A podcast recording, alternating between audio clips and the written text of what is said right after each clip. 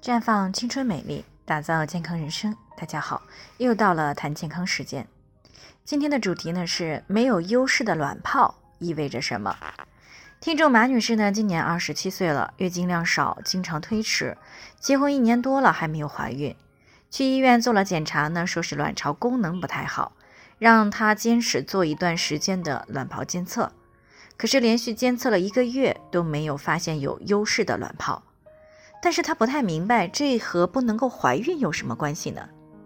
那之前呢，我们就讲过，怀孕的必备条件呢是要有优质的卵子从卵巢排出，并且呢和精子结合，这才是怀孕的基础。那卵子从哪里来呢？就是由优势卵泡发育而来，并且呢从卵巢排出的。那如果没有优势的卵泡呢，就没有优质的卵子排出，那也就没有办法顺利的怀孕。所以说，没有优势的卵泡也就意味着。怀孕的几率很低，也可以说就是无法怀孕。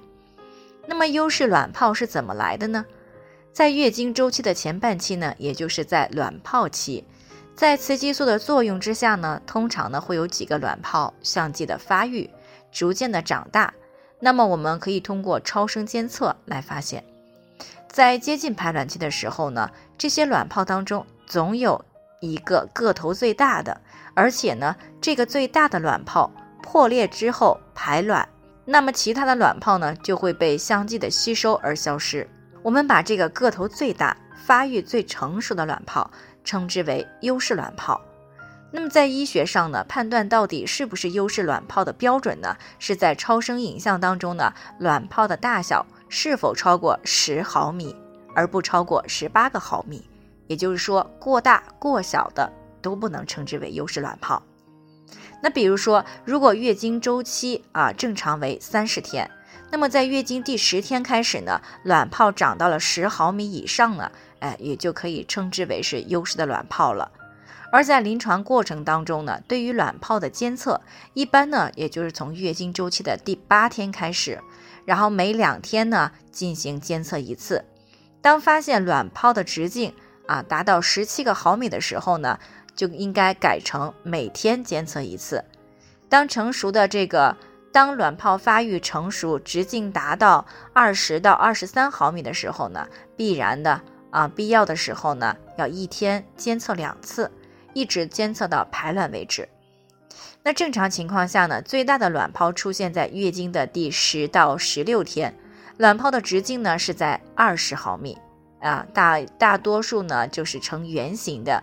壁呢比较薄，向卵巢的一侧突出，一般呢会在十个小时之内呢会排卵，排卵的时间呢在月经的第十二到十八天内的是比较多的，少数呢是在月经的第二十到三十天。不过呢，即使是有优势的卵泡，也不一定啊会有优质的卵子排出，因为呢还有一种啊叫做黄体化卵泡不破综合症的问题。这种问题典型的表现呢，就是有优势的卵泡，却没有一个能够排出卵子。那没有卵子啊，也就是没有种子啊，也就没办法怀孕了。而没有优势卵泡呢，一般是卵巢功能不足和内分泌异常而造成的。那如果通过超声监测没有优势的卵泡，那么就可以通过进一步的检查来确定具体的原因。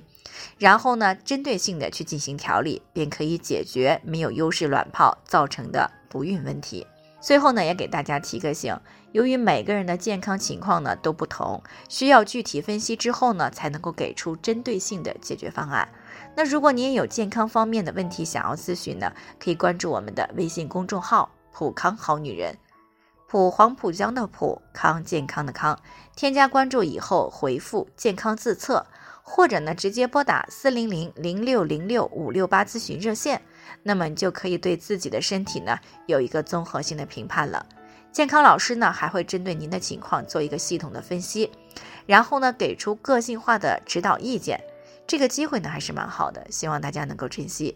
今天的分享呢就先到这里，我们明天再见。